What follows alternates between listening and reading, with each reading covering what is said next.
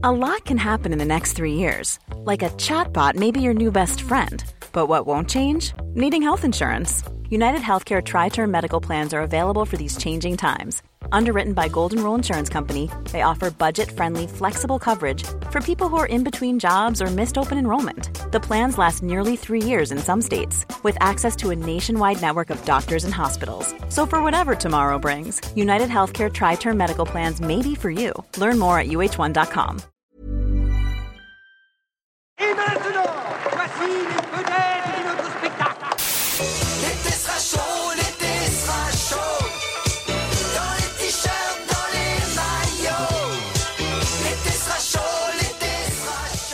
Vous aimez le cinéma, nous non plus. Bonjour, bonsoir à toutes et à tous. L'été sera chaud, l'été sera chaud dans les t-shirts, dans les maillots.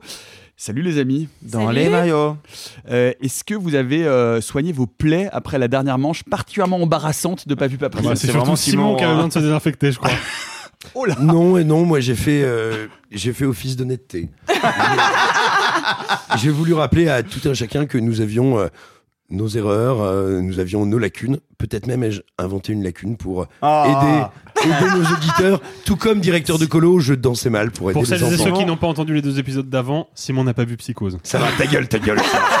Et je rappelle que Pas vu pas pris, c'est donc notre jeu de l'été, le jeu de la honte, Euh, et on y reviendra pour la troisième manche euh, tout à l'heure en fin d'épisode. Il plane encore euh, un doute, il reste à savoir et à trouver qui n'a pas vu Usual Suspects. Ce sera tout à l'heure à la fin de l'épisode. Pour le moment, on reprend la suite de notre saga estivale toute première fois. Simon, il y aurait tellement, tellement de premières fois à raconter à ce micro et parfois Alors- pas à ce micro peut-être. Ouais. Surtout en fait, c'est surtout ça. Mais tu as choisi de nous raconter la première fois où, euh, jeune cinéphile fringant que tu étais, tu t'es rendu compte qu'un film, eh bien, ce n'était pas qu'une succession de choix rationnels de mise en scène, euh, pas qu'un objet à analyse critique froide et raisonnée, mais que c'était avant tout un grand cœur qui bat. Non, de l'émotion surtout.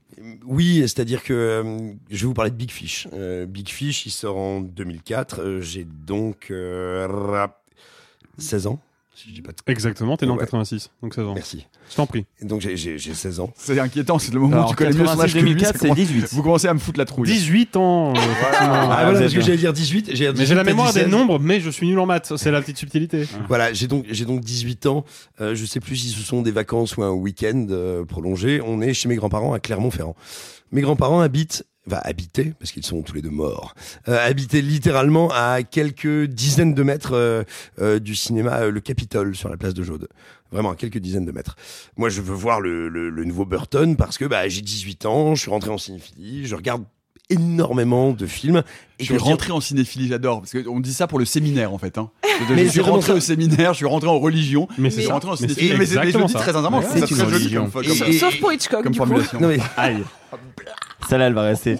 Je te conseille de le mater Oh, euh, putain. avant la rentrée. Le washiguri retourné, tu l'avais pas vu venir celui-là. Hein Et, et- et j'ai choisi cette expression à dessein parce que je pense, surtout quand tu es un, un jeune cinéphile homme, tu as très vite une fascination pour la mise en scène et les effets de mise en scène. C'est-à-dire que tu comprends que le cinéma est une grammaire, un langage, et tu commences à être impressionné, fasciné par euh, bah, du langage de cinéma, et tu as envie de le montrer aux autres, de le partager. Mais il y a aussi un petit truc très masculin de démonstration de force. Moi, j'ai compris pourquoi cette mise en scène était intéressante. Moi, j'ai compris pourquoi ce langage de cinéma était performant, performatif. C'est une erreur de jeunesse, c'est une erreur très masculine, et moi j'étais tout à fait dedans. Et puis donc je vais voir Big Fish. Euh, et quand je sors du film, je rentre donc chez mes grands-parents. Mes grands, moi j'avais quitté, euh, c'était prévu. Hein, euh, j'avais annoncé la couleur, si j'ose dire, et on savait que voilà sur les films, fallait pas négocier. J'avais donc, je n'avais donc pas assisté au repas familial pour pouvoir aller voir la séance de 13 heures. Et donc quand je reviens, bah tu vois, le repas s'est terminé, euh, c'est en train de boire de la poire et de jouer aux cartes. Et j'arrive et je dis voilà, il y a une autre séance qui commence dans 20 minutes, le cinéma est en bas de la rue, vous venez tous avec moi. Vous venez tous avec moi. C'est un truc que j'ai jamais fait, tu vois, je parlais Il y, avait, y juste tes grands-parents, il n'y avait pas tes parents? Mes grands-parents et mes parents D'accord. et mon frangin. Mm. Et enfin, il y avait toute la famille, quoi. Euh, et donc, je, autant je leur parlais tout le temps de films, mais jamais je, je suis allé les enquiquiner en leur disant venez voir ce film maintenant avec moi que je viens de regarder. Et ils sentent bien tous qu'il y a un truc, enfin, voilà, que je suis très ému. Ils se disent bon bah oui, en même temps on a fini de bouffer, euh, voilà, euh, ok, il est 16 h allons-y. Et on y va. Et, et donc toutes les personnes présentes passent un bon moment devant ce film. Et il y a un moment où euh, mon père euh, se tourne vers moi et où je vois dans son regard qu'il comprend qu'en fait je dis venez tous, mais qu'en fait c'était lui. Je voulais que lui euh, voit le film que je venais de voir. Et pourquoi? Eh bien, au centre de Big Fish, il y a une relation conflictuelle entre un homme qui approche de la quarantaine, euh, comprend-on, et son père, parce que durant toute son enfance, son père lui racontait des histoires, des histoires dont il a le sentiment que c'est une falsification du réel, et donc il est convaincu que sa relation à son père fausse, est factice. Moi, c'est pas du tout le cas. Mon père m'a raconté énormément d'histoires. C'est lui qui a le premier, et pas le seul, et ma mère aussi également, mais c'est lui le premier qui, d'une manière très singulière, a euh, stimulé mon imagination. Et moi, au contraire, c'est un motif de joie, de bonheur et, euh, de, capacité à me trouver, à me comprendre que je dois à mon père. Donc, je ne vais pas, moi, du tout adresser un conflit avec lui. Je vais lui montrer à quel point euh, les histoires sont importantes et à quel point j'ai été ému. Parce que le film m'a absolument bouleversé. Et quand bien même aujourd'hui, je suis capable de vous faire des analyses de séquences dessus, je suis capable de vous parler de ce que la mise en scène raconte. Quand je le regarde, je me retrouve, moi, jeune cinéphile, vitupérant, euh, persuadé de tout comprendre à ce que je vois et que euh, le cinéma est finalement une affaire de performance. Je découvre que c'est aussi une affaire d'émotion.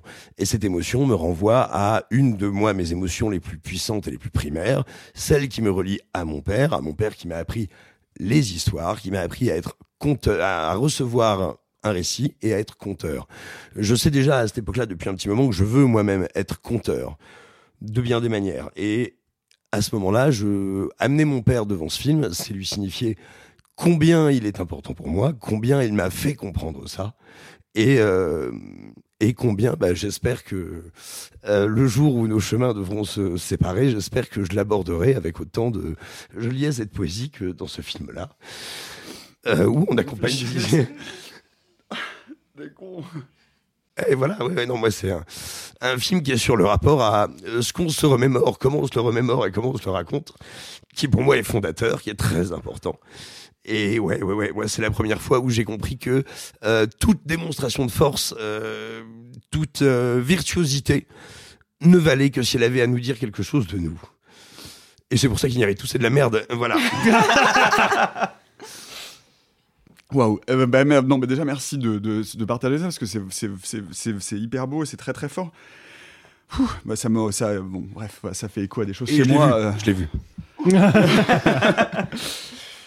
ça fait écho. Moi, c'est un film qui m'a qui m'a qui m'a bouleversé aussi pour d'autres raisons que j'ai pas pu voir avec mon père, mais bon, mon père qui m'a emmené voir Indiana Jones euh, et, euh, euh, et- et le secret de l'arche perdue, euh, qui m'a emmené voir Les hommes préfèrent les blondes, enfin, qui est le qui m'a fait découvrir Lovecraft et qui a été aussi pour beaucoup dans la stimulation de mon, de mon imaginaire et de mon imaginaire de science-fiction. Et et, je pense que c'est pour ça que ce- c'est- c'est c'est d'ailleurs très curieux que ce film de Tim Burton ait été aussi mal mal reçu Mais Quand parce que c'était une rupture à l'époque. Mm. parce que c'est son film le plus personnel. Moi, je trouve que c'est son Mm. film de loin le plus bouleversant et précisément le moins factice. Et, mais Et le plus c'est le plus sincère, lumineux.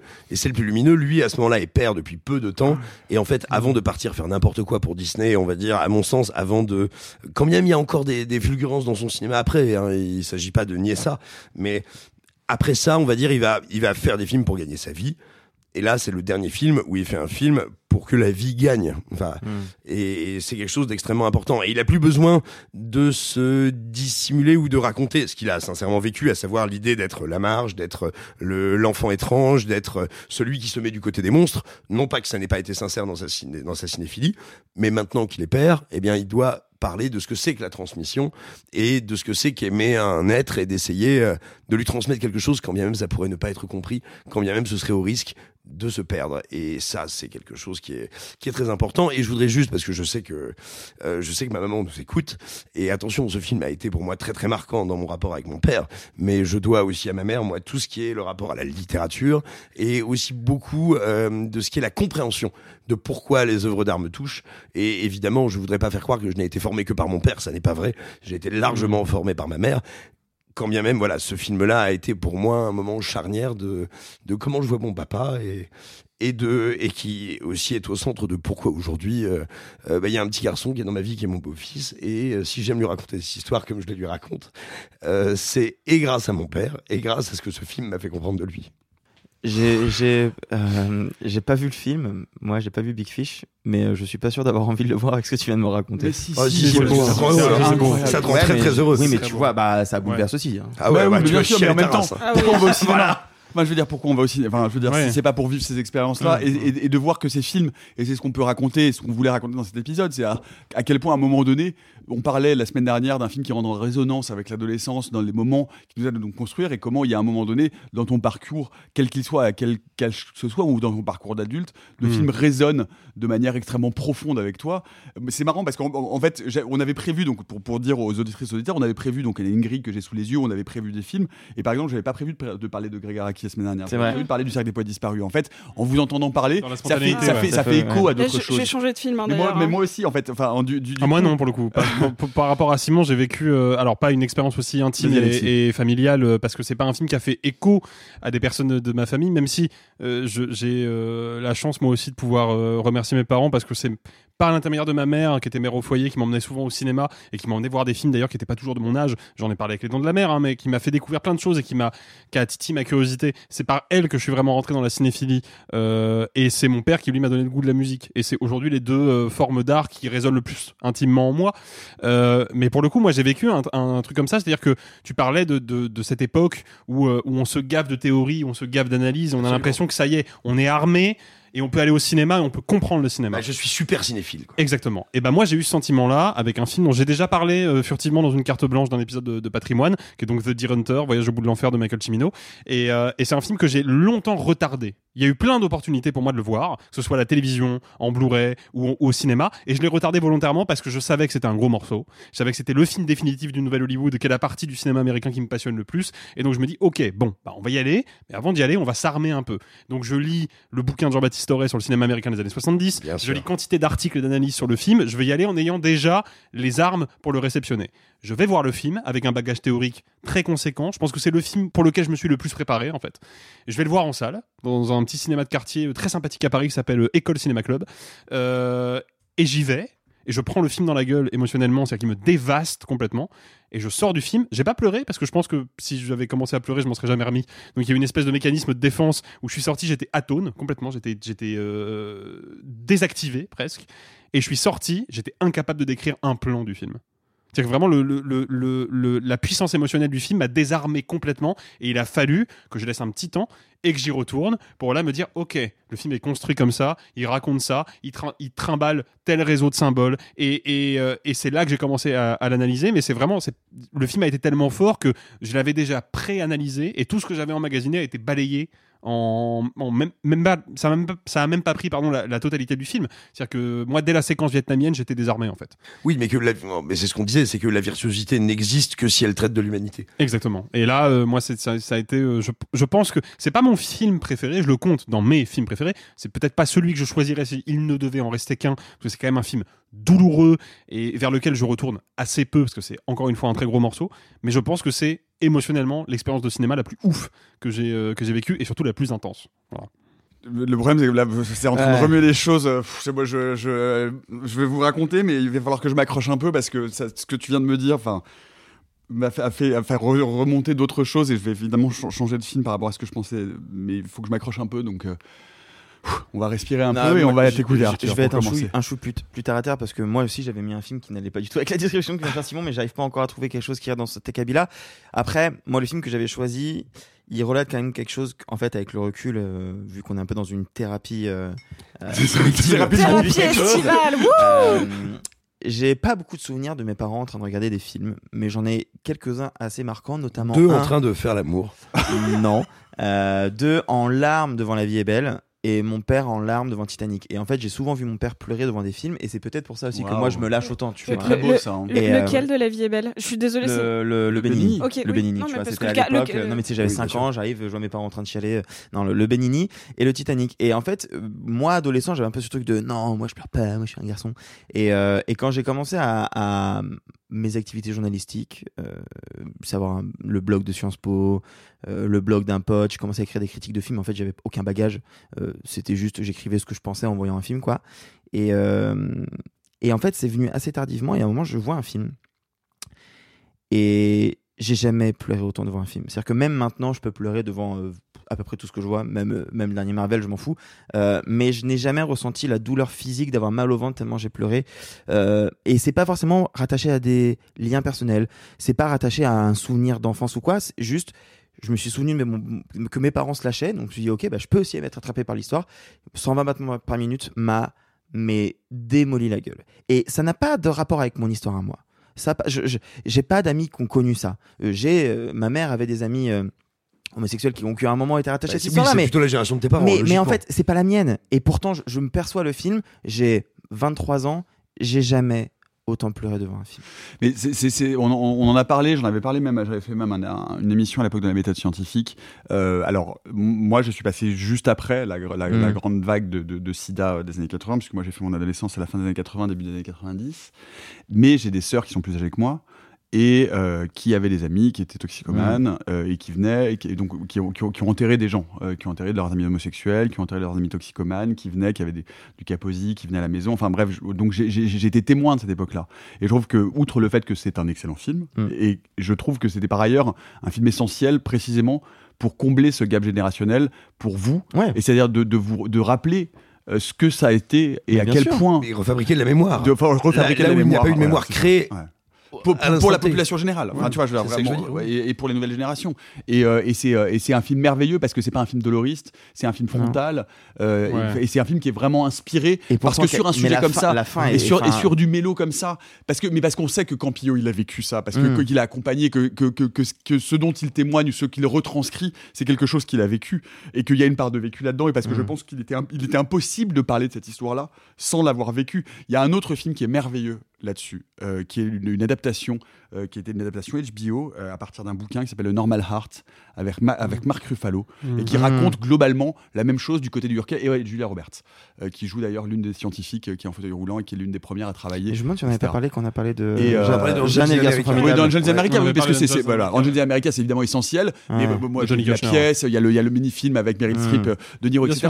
Mais euh, c'est, très connu, c'est pour ça que je le parle pas. C'est, c'est, un- c'est un monument, il faut le voir. Mais revoyez Normal Heart, parce Ouais, que je The pense que ça, Normal Heart. The Normal Heart, parce que ça- je pense que ça a la même vertu que 120 BPM, c'est-à-dire Ouais. d'un seul coup de, re- de, de, de, de rappeler aux jeunes générations et de remettre en scène ce qu'a été le, le, le, le, le, le, le, euh, le cataclysme Mm. de cette épidémie de VIH. Et puis de Euh, une mémoire qui est- voilà. qu'on n'est pas passé loin de perdre. Et puis tu vois, et ça reprend un peu ce que disait Alexis tout à l'heure, mais moi c'est un moment de ma vie où j'essaye de me convaincre que je peux parler de film même si j'ai pas fait d'études de cinéma, que j'essaie de me convaincre que je peux essayer d'analyser, de comprendre la mise en scène ou quoi, et aussi un moment où mon militantisme euh, de gauche est en train de s'affirmer. Et là Ouais. je me prends une histoire de militantisme que je ne connaissais pas, et je me prends une émotion qui est tellement forte que j'en oublie tout le reste en fait. Mhm. Et c'est pour ça que je, je pensais à ça quand Alexis Ouais. m'avait raconté, parce que Alexis m'avait raconté en micro pourquoi il voulait parler de voyage euh, euh, au bout de l'enfer. Et donc c'est pour ça que je voulais pas de ce film. Il n'a pas un, un rapport à moi aussi puissant Mais- que celui de, de Simon, mais, mais j'ai un souvenir de la douleur que j'avais aux abdos qui, pendant les 15 Ouais. minutes qu'on suivi la fin de la projection. Puis le, le, le film de, de, de Campillo, moi je trouve, a, a pris une décision que je trouve pour le coup vraiment mais euh, géniale. C'est-à-dire que c'est c'est un film extrêmement politique, extrêmement touchant, euh, extrêmement dur aussi à encaisser, mais malgré tout, ça reste presque un film de divertissement. C'est-à-dire que moi j'avais le souvenir d'être dans la salle et de me dire putain ce film-là m'accroche comme un thriller Ouais. politique m'accroche. mais, mais c'est, en fait, quelque chose. Je trouve que c'est une décision de, d'écriture et de mise en scène qui est géniale. Parce qu'en fait, t'embarques ton public. C'est-à-dire que même si tu t'adresses à des gens qui, sur le papier, se sentent pas hyper concernés par ces problématiques-là, parce que, bah, en fait, ils ont jamais fait le- l'effort d'y aller, tu vas les attraper avec un scénario de thriller politique et de combat militant, Ouais. et tu vas les faire rentrer Tout dans ton fait. dispositif par le biais d'un scénario qui est excitant, qui est tendu, dans lequel il y a du suspense, qui est remarquablement interprété. qui est remarquablement interprété. et T'as envie de voir cette histoire progresser, en fait. et qui raconte quelque chose qu'on a oublié et qui, moi, me semble quelque chose d'essentiel, c'est de rappeler justement pourquoi, dans les communautés homosexuelles notamment, la fête est politique. Ouais. Parce que il Ouais, fallait ça, absolument, Mm. absolument faire la fête parce qu'on pouvait crever demain. Et parce que si on faisait pas la fête et si on célébrait pas la vie, on pouvait mourir le lendemain. Et Ouais. la fête est quelque chose de politique et c'est quelque chose dont on pourrait reparler parce qu'il y a eu beaucoup de critiques sur la Gay Pride cette année parce qu'il y avait pas de char, qu'il y avait pas de musique et qu'on avait perdu ce côté festif. Le fait qu'il n'y ait pas de char pour des raisons écolo, je trouve ça très bien. Il y a d'autres options et que je veux dire, la fête, elle fait inti- intimement partie Ouais. de ces mouvements, de ces Bien mouvements sûr. sociopolitiques, et elle est, et c'est une culture euh, bah oui, qui a hein. été vraiment euh, genre il faut, il faut danser parce que demain on mourra. Enfin, c'était Ouais. ça. Ah bah la dire, culture du voguing euh, dans le Bien milieu euh, LGBTQIA+ euh, new-yorkais des années 80-90, ouais, bien sûr. c'était hyper important. Puis ça a créé des vraies communautés. euh, enfin, et, et je suis contente qu'on en parle de plus en plus. Mais en effet, la danse, la musique, euh, le maquillage, c'est des, c'est des, La enfin, célébration. La célébration, quoi. Et bon. Sophie. Oula. Alors, moi, c'est pas simple cet épisode, hein c'est- Et euh, vraiment, je Mais pensais pas qu'on faisait une thérapie Mais collective à ce point-là. ouais. Mais, euh, mais en tout cas, moi, enfin, moi, j'adore vous entendre parler de ça. Je trouve ça. Je- Attendez, attendez le tour d'après où on va apprendre qu'Arthur a pas vu son battement par minute. Ce serait le meilleur coup de bluff. de ouf. Ce serait magnifique. De- de- Je te, je te mépriserai et en même temps je te respecterai un peu pour ça. les deux, les deux, mon capitaine. Euh, en fait, de, de base, je voulais vous parler de, de, de Magnolia parce qu'en fait, c'est- c'est un, c'est un film qui m'a qui m'a désarçonné, mais que que malgré tout, j'intellectualise encore trop et que je considère. euh, C'est drôle, euh, Ma- Magnolia, c'est c'est pas mon film préféré, mais comme Alexis, je le place un peu dans mon dans mon panthéon de, de films absolus. Mais je considère que c'est le meilleur film de l'histoire. Mais euh, je c'est comme ça. Et mais juste, je je ça pareil, ça matchait pas complètement avec ce que tu as raconté. Mais je. Et, et c'est un film qui, euh, celui dont je vais parler, dont j'ai déjà parlé plusieurs fois, mais qui, je pense, quand je regarde les dernières années, c'est le seul qui m'a fait retourner à l'état de petite fille, mais complètement. Je sais que Nicolas l'aime beaucoup aussi. C'est Monster Calls. Ah, mais j'allais en parler. Mais Ah non Bah, si, j'allais en parler. Ah mince non, Mais mais c'est bon, vous avez le même film, c'est bon, justement, film. surtout, c'est pas les mêmes choses parce que moi, je voulais parler de sur la route de Madison. Que j'avais hésité à mettre aussi. mais, je veux, je parler de Monster Skull pour la. Mais vas-y, vas-y. Euh, parce que c'est euh, bah, en fait un, peu comme toi Simon c'est un film que j'ai vu un jour et que je suis retournée voir le lendemain en ramenant des gens en mode ce, film est un ce film est un chef-d'œuvre Euh, et personne le voit et il fait 10 000 entrées en France même pas genre il faut le voir il faut le voir il faut le voir il faut le voir et, et en fait le, le, le film euh, me met dans un état quasiment de, de transe il y a très peu de films qui me font ça c'est-à-dire que si je les pitch je pleure c'est-à-dire que quand je pitch l'histoire de quelques minutes après minuit, généralement, je me mets, à- j'ai ma voix qui se met à trembloter et je fonds Alors, en larmes. J'ai pas envie de faire le maso parce que j'ai pas envie de t'imposer ça, mais je n'ai pas vu le film. Alors, Oh, bah, T'es tellement pas prêt, toi. quelques Non mais, minutes alors, mais, après. non, mais quelques minutes après minuit, vraiment, Arthur. Enfin, vas-y, un jour, un jour de soleil. Et tu sais, un jour double programme avec positif. Big Fish. ouais. Ouais, le programme de euh, l'enfer. Et là, et tu, quoi. et là, tu Écoute, sors la, tu, sors le, tu sors la, la boîte de Une, Kleenex. une fois, un jour dans la même journée, j'ai vu Le Tombeau des Lucioles et Dancer in the Dark. Je suis pas sortie pendant trois jours. Fais la même chose. Ok, non mais c'est bon, Euh, j'ai compris. Alors, euh, quelques minutes après minuit, ça parle de, de Connor O'Malley, un petit garçon d'une dizaine d'années, euh, dont la maman est très malade. Et, euh, et en fait, il y a le monstre arbre gigantesque qui, qui est en face de sa fenêtre, qui, qui sort de son cimetière où il est implanté pour aller voir Connor et il lui dit Connor, je vais te raconter trois histoires. À la fin, tu m'en raconteras une quatrième et ce sera raconteras. ta Et vérité. ce sera la dernière Et ce sera la dernière histoire. Vraiment, c'est mais- compliqué. Et en fait, ce, ce film est une espèce de, de triple métaphore parce qu'il me met dans, dans pas mal d'états. Techniquement, ben, un, il nous, il nous rappelle une mortalité certaine pour tout un chacun. Il nous replace dans un état de petite enfance de, de peur de la fiction, de, de peur de la fin de la fiction, de, de, la, de la peur de la Et de fin de l'enchantement en fait. de la non-acceptation de la réalité. Et, et, et vous, je sais pas si ça vous est déjà arrivé, mais quand il y a des films qui commencent et il y a ce moment on se dit j'ai pas envie que le film s'arrête parce que quand le film s'arrêtera, ce sera fini et je l'aurai plus devant les yeux. Et, et quand je le regarde, ce film, quand je l'ai vu au bif, je me suis énervée en pleurant parce que vraiment j'étais en mode ce film, on le respecte de ouf.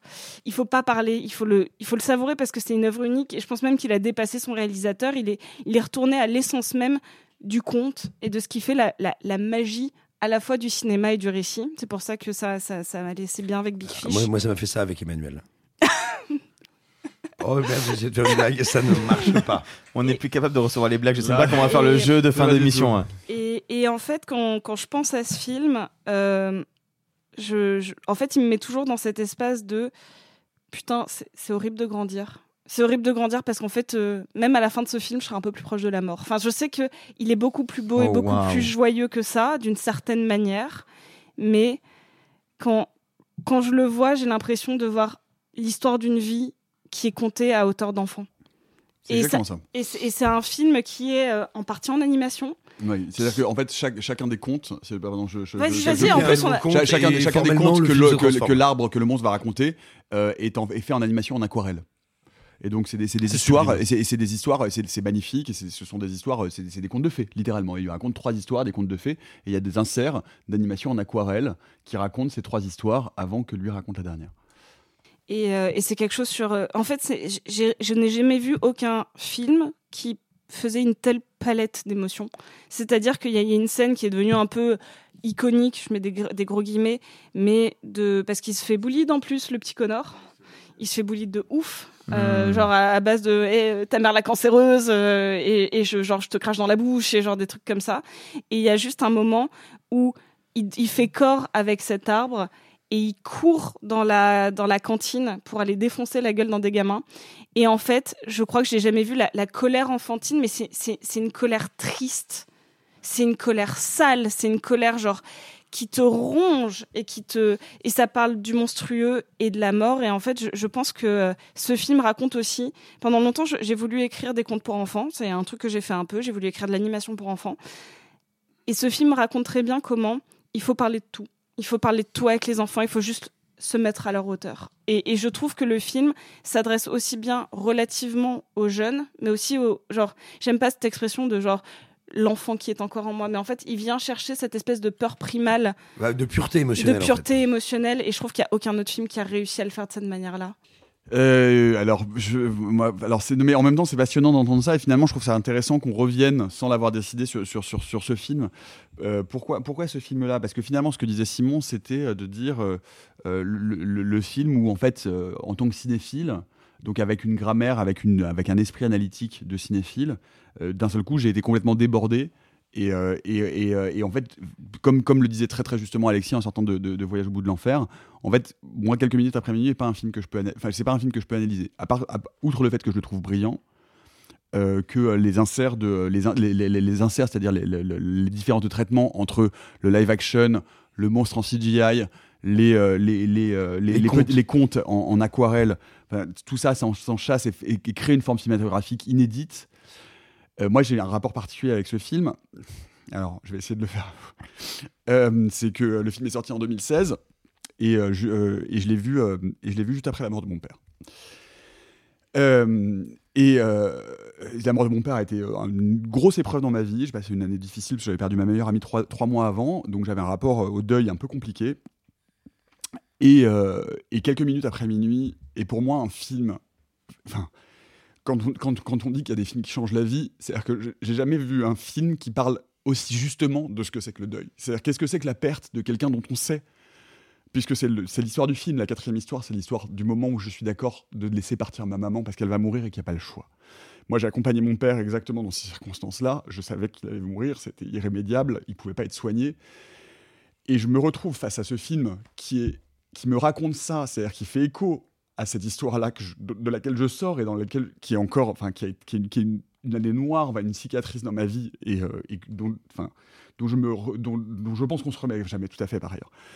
Euh, et non seulement il me raconte cette histoire-là d'une manière et d'une poésie folle, mais en plus, ce gamin, Connor O'Malley, c'est moi. C'est-à-dire que ce gamin, déjà, paradoxalement, il enfin, si vous voyez des photos de moi à cet âge-là, il me ressemble.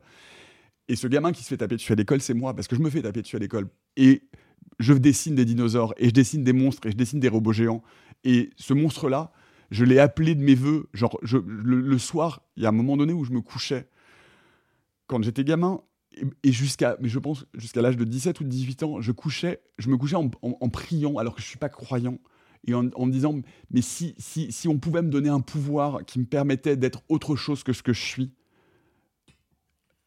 je, me couchais tous les soirs en espérant qu'il y ait quelque chose, un monstre ou quelque, chose qui vienne me sauver de ma condition, parce que j'étais un enfant qui a eu une enfance un peu compliquée et, euh, et que j'étais vraiment pas bien dans mes baskets, et, euh, euh, de, retrouver à la fois ce gamin-là, ce gamin-là qui, passe, et, on- se retrouve dans Big Fish, c'est-à-dire qu'il passe sa vie en se disant, l'imaginaire, les histoires, c'est ce qui te sauve.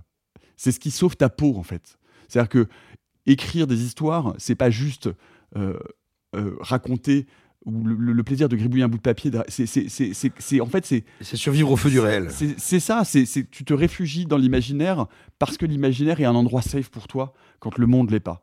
Quand tu as été bullied et quand euh, euh, moi je me suis fait taper sur la gueule au collège. euh, en plus, euh, bon, j'ai déjà parlé de mon viol. Je ne veux, pas- je pas faire les violons, etc. Mais enfin, j'ai passé quand même des, des- des années un peu compliquées. Et, et ben, pendant toutes ces années-là, qu'est-ce que je faisais? J'écrivais. J'écrivais des histoires, je dessinais des choses, j'écrivais des romans, je faisais du jeu de rôle. Et en fait, l'imaginaire, c'était un endroit où je pouvais reconstruire une forme de réel, qui était un réel dans lequel, dans lequel j'étais plus inquiété, et dans lequel j'avais des pouvoirs, et dans lequel il y avait des monstres qui me protégeaient. Et quand je vois quelques minutes après minuit, euh, c'est- d'un seul coup, tout, tout, tout, tout se, recoupe. Et, euh, Et, euh, et je pense vraiment sincèrement que, alors pour le coup, c'est un rapport fils-mère. Je trouve que finalement, par rapport à ce que tu disais, et c'est l'un des grandes qualités de Big Fish, c'est que j'ai eu la chance d'avoir, euh, j'ai eu vraiment une chance inouïe, mais inouïe d'avoir un père formidable. C'est-à-dire que mon père était vraiment un type rare, et je pense que j'ai rarement croisé des gens aussi, aussi, des gens aussi beaux dans ma vie que, que ce qu'a pu être mon père. J'ai eu un père formidable. Et, euh, et le rapport fils-père, quand on a eu cette chance-là, de, de, de, réussir à trouver, à décrire ces liens et, ce qui peut constituer l'essence de ce lien complètement dingue, euh, affectif, intellectuel. Encore une fois, je, le disais dans un autre épisode, c'est lui qui m'a mis devant Indiana Jones, c'est lui qui m'a mis Lovecraft entre les mains. Et c'était un mec qui n'avait pas le bac, qui était fils d'agriculteur, qui n'était pas quelqu'un de cultivé, qui était un mec d'une humilité complètement folle. Et, euh, et- et d'un seul coup, bah voilà, voir ce, voir ce film-là euh, quelques mois après sa mort, ça a été, il y a eu là aussi, on parlait euh, à un autre moment d'un effet miroir, mais euh, c'est un film qui parle, c'est un film qui parle totalement de moi. C'est un film où j'ai l'impression, c'est un film qui, qui aurait pu être fait avec euh, avec des morceaux de mon ADN. Et, et je trouve que c'est voilà l'un des, des films les plus universellement beaux sur, sur le, le rapport à la perte, sur ce que c'est que le deuil quand on est enfant, mais c'est universel parce que c'est exactement la même chose quand on est, quand on est adulte. Et, et, et, et- et- surtout, c'est un film qui ne cesse de dire que, euh, contrairement à ce que la norme, à ce que les boulieurs et à ce que euh, les, les, les, les imbéciles euh, te, peuvent te dire toute ton enfance quand tu fais du jeu de rôle, quand tu es un enfant un peu weirdo, quand, quand tu aimes écrire des histoires et quand, et quand, euh, quand tu aimes les robots géants et quand tu aimes les monstres, et ben en fait, les gens les plus riches, les gens les plus intéressants, et en fait, Enfin, c'est ces gens qui valorisent l'imaginaire. Et c'est une richesse inouïe. Et cette richesse, je la dois à mon père. Et. Euh...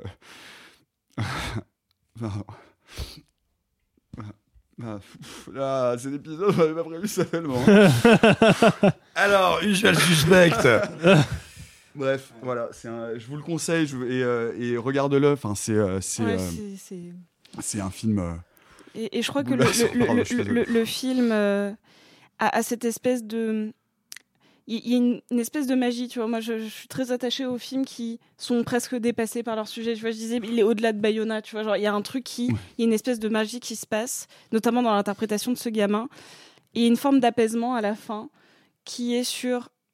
C'est ok. Tu vois, on voit toujours ok. des, des- des gens qui, qui combattent toujours pour être de meilleures personnes. Et là, tu vois, c'est un film qui te dit, même à un enfant, même à. Genre, c'est ok d'être triste. C'est ok d'avoir envie. c'est ok d'être en colère. Et. Sigourney Weaver, la scène où il casse tout chez sa grand-mère. Oh là là, celle-là, putain. Non mais Sigourney Ah, mais- Weaver qui est une, une actrice immense et bien plus immense que tout ce qu'on veut dire. Sigourney Weaver qui joue la grand-mère du petit garçon, qui est une dame qui euh, du coup récupère son petit-fils chez elle parce que sa mère part à l'hôpital, qui peut pas rester tout seul et qui est une vieille dame qui vit dans un univers ordonné et d'un seul coup pour ce gamin-là dont l'univers est en train de s'effondrer, cet univers ordonné est insupportable et odieux et ça de- et donc il y a un moment donné- elle voudrait que lui comprenne Voilà. ce qui se passe et accepte l'inéluctable. Et, euh, et elle joue, et elle, bah, elle a déjà, euh, elle doit déjà avoir 70 balais ou pas loin, ou en tout cas dans les, Pas loin, elle joue, ouais. Elle- et elle en joue- approche. joue, elle joue pas maquillée, elle joue une grande, enfin je veux dire, elle est, elle, elle est dans un rôle d'une justesse parce que elle est, parce que elle, elle est, elle est plutôt au début identifiée comme une sorte d'antagoniste, alors que, euh, enfin, Ah, c'est vraiment un film, C'est un film incroyable. C'est un film merveilleux. incroyable. Bon, c'est sympa eh bien, les vacances d'été, euh, hein. On espère que Alors- vous avez écouté au bord de la piscine et que vous êtes bien. Non, alors d'abord, surtout, racontez-nous vous quel film vous a montré bah, que l'émotion, ça l'emporte toujours sur la technique. Tout le temps. Et les films qui vous ont bouleversé et qui ont fait écho, parlez-nous-en vraiment, discutons de ça parce que enfin, moi, je serais, je serais ravi de pouvoir en parler et d'échanger avec vous sur, sur les différents réseaux sociaux. Et puis, comme tu parlais de, de Big Fish, ça me fait penser à. Tu- tu connais l'histoire de Melon et Melèche qui vont chez le poissonnier? Oh la vache. Putain, mec, aucune transition. Bon, ça va finir par me lèche la moule. Voilà. Non. Me lèche l'arrêt. Bah, Ah Melon prend les sardines et Melèche l'arrêt, évidemment, bravo. Bon, non, et on peut. euh, On peut décompresser. un Ouais, peu. Ouais, c'est un peu là. peu, ouais. Ah, c'était bien. T'as pas un autre nom drôle. lèche là Alors voilà, les amis, c'est Non, tout, pour... c'est tout pour aujourd'hui. Euh, du coup, on va se retrouver la, la- Non, on se retrouve pas la semaine prochaine. Eh non, il reste un Il reste truc, hein, quelque chose. Nicolas. C'est pas qui du- risque de nous faire pleurer beaucoup plus que le reste de tout, du tout, l'épisode. Du tout, du tout, du tout. C'est pire que ça. C'est la troisième manche de Pas vu, pas pris. Ready to pop the question? The jewelers at BlueNile.com have got sparkle down to a science with beautiful lab grown diamonds worthy of your most brilliant moments. Their lab grown diamonds are independently graded and guaranteed identical to natural diamonds, and they're ready to ship to your door. Go to BlueNile.com and use promo code LISTEN to get $50 off your purchase of $500 or more. That's code LISTEN at BlueNile.com for $50 off. BlueNile.com code LISTEN. Hiring for your small business? If you're not looking for professionals on LinkedIn, you're looking in the wrong place. That's like looking for your car keys in a fish tank. LinkedIn helps you hire professionals you can't find anywhere else, even those who aren't actively searching for a new job but might be open to the perfect role. In a given month, over 70% of LinkedIn users don't even visit other leading job sites. So start looking in the right place. With LinkedIn, you can hire professionals like a professional. Post your free job on linkedin.com slash achieve today. Comment appelle-t-on les membres de l'église chrétienne composée d'un mélange de légumes cuits Oui, Jacques. Jacques, on va se remettre de nos émotions. Petit rappel des règles, nous avons tous mis trois titres de films dans un chapeau, des films immenses, des films énormes, mais des films que eh la personne qui a mis les titres dans le chapeau n'a pas vu. On tire donc un, petit papier dans ce chapeau qui est en fait une sorte de saladier, et on va essayer de trouver qui a la grande honte de ne pas avoir vu ce pilier de la culture ciné. Dans les épisodes précédents, nous avons donc euh, appris que euh, Sophie Grèche n'avait pas vu Coup de foudre à Notting Hill, que euh, Arthur Schios n'avait pas vu Dickeneck ni Coup de foudre à Notting Hill, C'est vrai. Ni psychose. ni Psychose, et que Simon Rio n'avait pas vu Psychose. Juste- Précisons que, que Simon Rio et que- ment depuis 20 ans sur le fait que d'avoir vu. aucun des films cités n'était ceux sélectionnés par Arthur. Si, dit Connect. Ah si, Alors, c'est vrai. Si, Et mais que alors, je n'avais pas vu euh, Portrait de la jeune fille en feu, mais que je n'avais pas sélectionné. Juste, il faut éviter le. Je l'ai pas vu parce que ça élimine un joueur, donc à partir Oui, de maintenant, maintenant, on le fait Arthur, tu ne peux plus le faire. Maintenant, on le fait plus parce que sinon, ça, ça- effectivement, ça enlève un joueur. Et... Ouais, ok, mais c'était rigolo quand même de le faire, mais ok. C'était rigolo de le faire, mais on, on dit que tu as utilisé deux D'accord. fois ce joker. Et alors, et donc, nous en étions Alors, au stade. nous en étions au stade de Usual Suspect. Je vous rappelle que les manches durent 15 minutes. C'est long, 15 minutes. Ok, alors Et moi, donc, je. vous- 3, Attends, 2, 1, top chrono. Ok, moi j'ai une théorie sur Usual Suspect. Euh, si je me base sur vos générations, à savoir vous êtes un peu plus jeune, euh, tu as toutes les raisons de non pas de ne pas avoir vu euh, Usual Suspect, mais Tu d'avoir sais, vu. Alexis. Oui, tu sais Alexis. Oui. Alexis, tu as toutes les raisons d'avoir vu d'autres films avant, tu vois, de Mhm. Brian Singer, d'avoir remarqué que bah, Brian Singer s'est pété, et donc de t'être dit je vais pas m'infliger Usual Suspect, le truc dont ils parlent tous. Non, Oui, ça, ça mais le problème pas. est que j'ai vu Usual Suspects quand même. Parce que j'ai vu Usual Suspects avant de voir les X-Men. Ouais, mais alors, ça, mais- J'ai pas vu les X-Men en salle, hein, je les ai vus bien non, après en support physique. Alors, Simon avait, amené un point intéressant l'épisode précédent, qui est que euh, Usual Suspect, je pense que c'est un film culte pour la génération des gods des années 90, à savoir euh, Sophie. Ah, plutôt moi en fait. Simon Euh, Ah ouais C'est même plus moi, je pense encore. Non, mais Ah, bah Simon oui, a- c'est- Ah, quoi. C'est Simon a 93 raison. Usual Suspect Bah Non, oui, 95. non, c'est 95. Ouais, bah, ça. Oui, mais du Ah coup, ouais, Simon a 9 ans. Ouais, mais tu vois, pour euh, moi, il y avait ce moment où je découvre euh, la C'est avant moi, c'est ni entre Nicolas et moi. Ah, bah, Bah, moi, je l'ai vu au ciné. Encore une fois, alors je vous refais le coup des escaliers en psychose. Qu'est-ce qu'il y a sur le fond de la tasse? Allons-y. Hein. Moi, moi, je, moi, moi, je vous le dis. Alors, je précise qu'à l'épisode précédent, je n'ai pas été capable de dire Ce qu'il y avait sur le fond de la tasse, qui est un Je élément peux- clé du reveal final. Je peux peut-être, parce que ça fait longtemps que je n'ai pas vu le film, mais je peux peut-être tenter un guess. Vas-y. Je pense. Oui, attends, je crois que je sais aussi. Non, mais je pense. Moi je l'ai pas vu, je me parce rappelle que, pas. évidemment, je, je ne vais, je ne vais Ah non, rien non, pardon, cacher. oui, non, lapsus, mais non, si, si, je l'ai vu. Oh les gars Oh les gars, le mec vient de dire à l'antenne Non, qu'il avait pas vu Ah non, non, film. non, si, si, en plus je l'ai vu. Non, vous allez, non, pardon, c'est vrai, un vrai lapsus. Vous allez juste vous, vous allez juste perdre Non, moi je pense qu'il l'a pas vu parce que c'est pas toi qui as dit qu'il y avait un personnage chauve. Bah oui. Mais Peace je- Postal Wait. Bah voilà, c'est exactement, c'est ça. L'immense souhaite. Peace alors, il est pas chauve, Il est pas techniquement, il a juste une chauve. grosse calvitie. Ouais. Il est pas chauve dans le film. Non, mais parce que. Excusez-moi. Non mais moi je, je, je, je tente un guess parce que évidemment entre les deux enregistrements j'ai un petit peu cogité Euh, et je promets que je n'ai pas utilisé mon téléphone. Google, ouais. Je promets que je n'ai pas utilisé mon téléphone. Je crois que c'est une marque. Mais alors par contre te dire précisément le nom de la marque c'est trop lointain. C'est pas le, le, le nom du bateau ou un. C'est Kobayashi. Ah putain oui. Eh bah oui. Mais oui. qu'il a Mais évidemment. Kaiser Soze a Donc, dans son histoire. Kobayashi mafieux. porcelaine. Ok. Voilà. Ok. C'est ça. Ok. Et donc. Et donc- là, là, là, là, là, les gars, là, je, je, moi, Alors- j'ai- carte alors pourquoi ça peut être Bah, moi je Nicolas pense que c'est Simon qui l'a pas vu. Ah non, vous, allez, vous allez, allez-y, vous allez vraiment. Non, là, le gros vote, parce que vraiment j'ai fait un lapsus. Non, vraiment j'ai juste fait un lapsus. Non, moi je vais vous dire pourquoi c'est Nicolas, parce que pour croire que Kobayashi est important dans cette scène, il faut ne pas avoir vu le film. C'est con quoi. Bah bien sûr que non. c'est le, nom qu'il donne et c'est à partir de là qu'il remonte le truc et qu'il retombe sur le, pas, moi, sur le la surtout fin, le souvenir de la table, le tout le montage de tout est important, c'est pas spécialement. Non mais tu vois, mais tu vois, moi bah, souvenir important quand même. Moi souvenir ah, bah, bah, d'adolescent. Tu vas te casser. Moi hein. souvenir d'adolescent, c'est que en fait, il comprend à ce moment-là et on voit la tasse tomber. Et donc c'est pour ça que et pour ça que pour moi, dans mon souvenir d'adolescent, la tasse est importante. La tasse tombée, tu vois. Bien sûr qu'elle est importante. Donc ça, c'est pour ça. Ça se joue entre Simon et Sophie qui dit rien. Mais je l'ai vu, je vous jure que je l'ai vu. Ah, c'est- Moi, je me, souviens, Non. je, me, je me souviens de la couleur de la tasse. Donc après, voilà. Ah, moi aussi, Bah, elle est- Non, mais- grise marron, non La tasse est blanche. Elle est blanche. Elle est blanche. La tasse est blanche et rouge. Exactement. Je pense que c'est Simon, je pense que c'est Simon parce que je on n'ai pas. on va On voter. vote. On va À main levée. 3, 2, 1. Ah non, non, alors, bah, c'est pas alors, très audio. Non. Allez, on Alors, dit tous. Qui vote pour qui Moi je vote pour Simon. Un vote pour Simon. Moi, je vote pour Sophie. Ok, un vote pour Sophie. Arthur. Euh,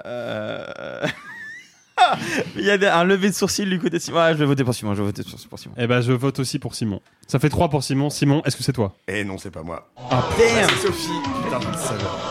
Donc là, donc là, on a la personne. On, qui... remet, on dit pas qui c'est?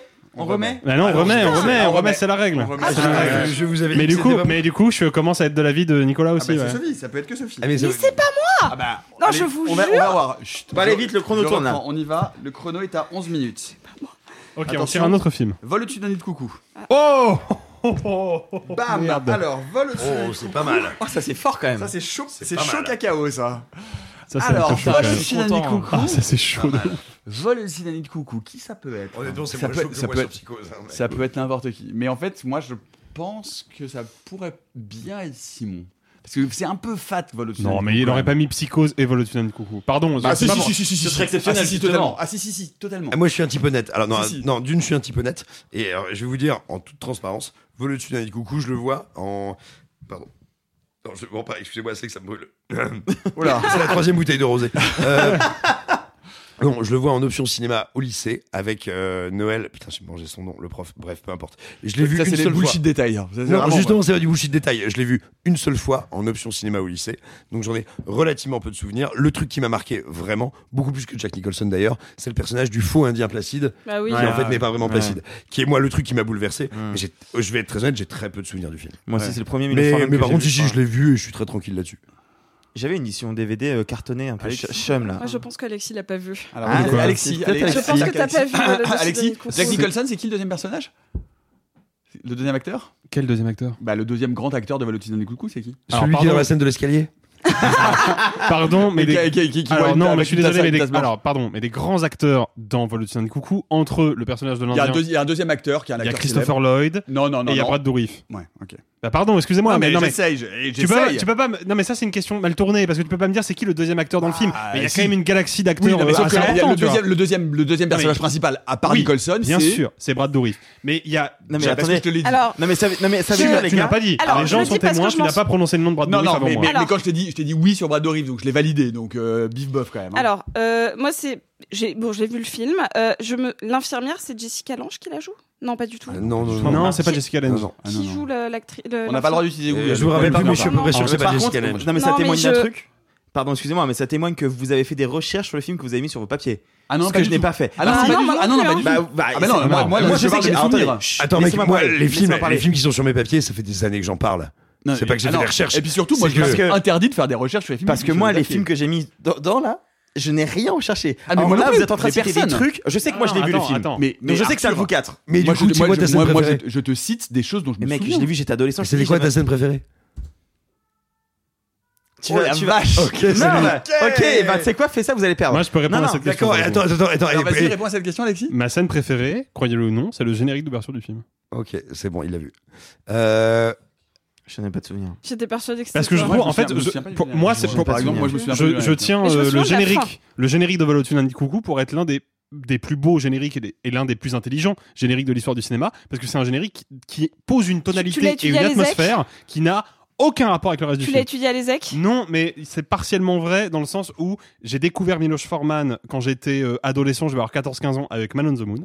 Oui. Et donc je me suis un peu T'as vu Man on the Moon aussi jeune? Je l'ai vu à la télé, ouais. Oh, bah, rediffusion télé, donc, euh, oh, donc wow. je l'ai vu à la télé. Oh, wow. euh, et je me suis intéressé du coup un peu à la carte de Miloš mmh. Forman. Et quand on tape Miloš Forman sur Google, il y a trois films qui sortent Man on the Moon, Amadeus et Vol au-dessus d'un coucou. Et, j'ai euh, découvert d'autres films de lui après, euh, mais, notamment. Mais, euh. Ah, Arthur, qu'est-ce que tu penses de la fin du film Qu'est-ce que tu penses de la fin Je me souviens plus, je l'ai vu adolescent. Parce que le premier Miloš Forman que j'ai vu. Alors ça pour le coup, moi je m'en souviens de la fin. La fin de Volodky d'un coucou, c'est dur de l'oublier. La fin quand il décide de rester. Attends, attends, attends, attends, Donc alors Attention, non, moi, trigger warning, spoiler. Si on parle de la fin du film. Spoil. Euh, Attention. Bah, si vous n'avez pas les oreilles, vous passez 15 secondes, 15 secondes, 15 secondes, parce qu'on va en parler. C'est quoi la fin du film, euh, Arthur? Je me souviens plus. Pour moi, pour moi, pour moi il reste, il reste en fait. Il, comprend qu'il vaut mieux rester. Il meurt. Que... Non, il meurt. Ah, ok. Il meurt. Bah, votez pour moi, votez pour moi, mais je vous dis que c'est pas moi. Bah, c'est pour ça que la question est réglée. Hein, bah, allez-y, votez pour moi, on va pouvoir passer au prochain. Vous voulez, pas passer au vote? Ah bah, allez-y. Bon, bah, qui vote pour Arthur? Arthur. Ok. Trois bah, personnes non, pour non, Arthur. non, non, moi je Bah- vote. Bah, de toute Bah, de toute façon, c'est trop tard, ils ont voté pour moi. Vous avez perdu, c'est pas moi qui ai mis le nom. Et j'ai vu le film. Ah, Juste, j'en ai aucun souvenir, les gars. Putain, ah, sérieux Mais j'en bah étais sûr, j'en étais sûr parce que moi aussi je l'ai vu dit, c'est un c'est quatre. pareil. C'est un de vous quatre. Allez, range le papier et file la boîte à, Sophie. Donc c'est bien ce que je dis, vous êtes quand même. euh, Mais ouais, mais en même temps, chat, tu te souviens de rien. Bah, c'est normal. non, mais je dis c'est toujours suspect, hein Je sais. Vas-y, 6, minutes 30. Celui-là vous sent bien Oui, vas-y. Wouah Putain, Apocalypse Now. Oh la, oh vache Oh la vache Ok, on arrive dans le lourd oh de chez lourd. Disclaimer. Ah, ouais. Et alors, Alexis, je sais qu'on a oh dit qu'on ferait pas ça, mais Alexis peut en témoigner. Je l'ai vu une seule fois en cours d'anglais sur une petite télé en Pourquoi terminale parce que je lui raconte... pas là. Non, mais je lui, en... je pas là. Ouais. Je lui. Tu m'as menti sur Coup de foudre à Notting Hill. J'ai vu Apocalypse Now, mais je l'ai bah. vu à euh, du coup 17 ans, l'année de mon bac, euh, par euh, ma prof de français, Madame Lefebvre, qui nous l'a montré, mais genre en Alors, double cours. D'anglais, d'anglais, notre, ah prof d'anglais, Madame désolé, Lefebvre. Je suis désolé de le dire, mais moi pour le coup, c'est pas moi. Voilà, je vous le dis, c'est évacué. Oui, ah, J'ai vu Apocalypse Now. Non mais, ah oui, mais moi, moi, j'ai vu deux versions. Je me souviens, il a vu.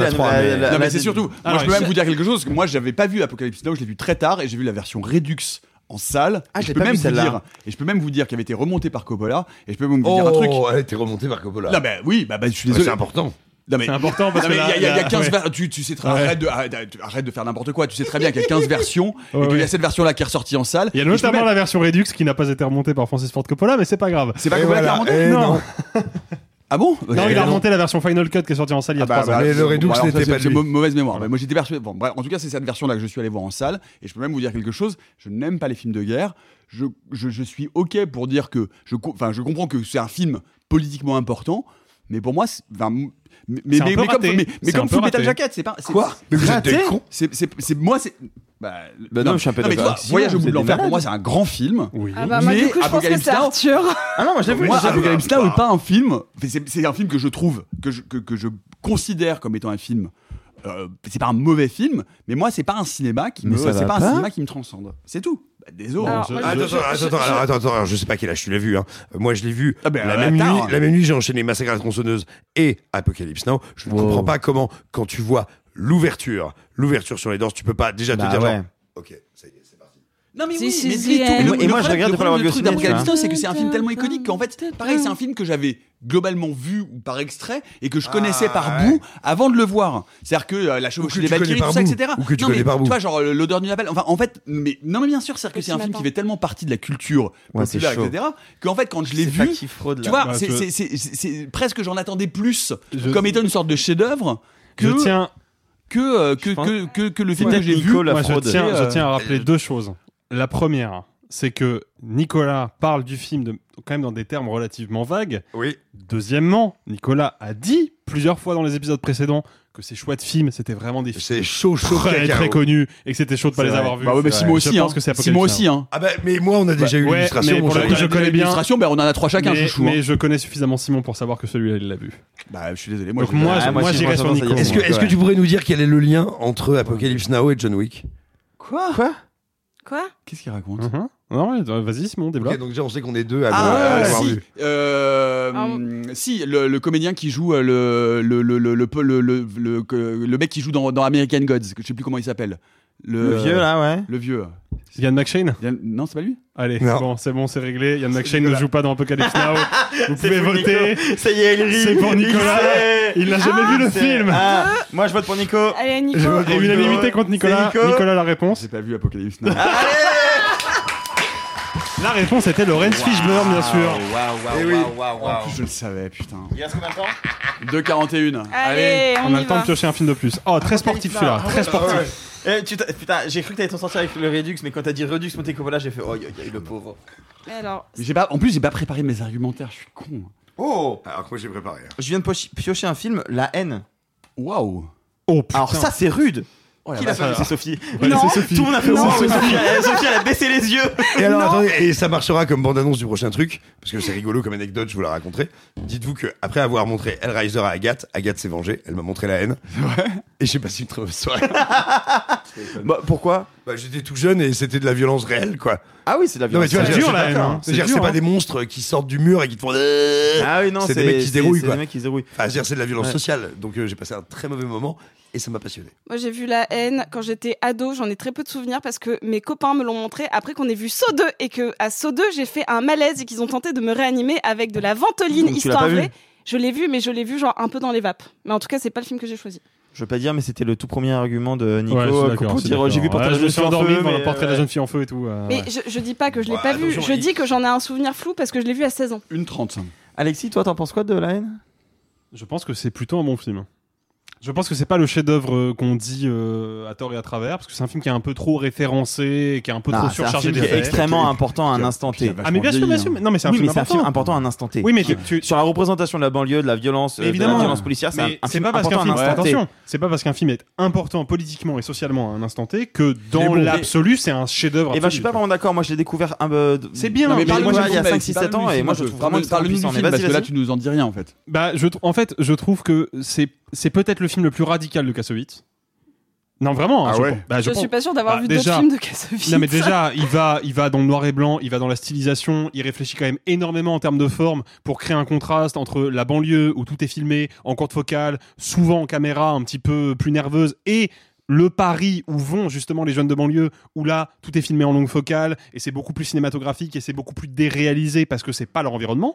Mais donc je pense que c'est le plus radical et le plus que inventif. T'en t'en parles beaucoup avec Mais- un, un vocabulaire genre d'études. Moi je trouve que par Moi, c'est exemple, un, c'est un film que genre j'ai vu passer Oui, mais- ado et, et dont je n'ai aucune sorte d'analyse. moi je l'ai pas vu ado, moi je l'ai vu plus tard. Mais je pense que moi, a pour moi, c'est Astérix, vraiment un film générationnel, quoi. Oui. C'est-à-dire que Mais moi, je c'était pense vraiment que le film de ma génération. Bah, c'est oui, le mais non, premier film de mais je pense que je, je pense je pense que le la haine est beaucoup moins intéressant et beaucoup moins percutant que l'ordre et la morale que Kassovitz a fait en bah, je crois que c'est son dernier film en date d'ailleurs Moi, en tant moi, que moi, moi, moi, je préfère Assassin. Moi, Assassin avec Michel Serrault, je trouve que c'est un Mais film. merci. Ah, je l'ai pas vu celui-là, Je je confesse, Ça fait je que je cherche en DVD, je le trouve pas.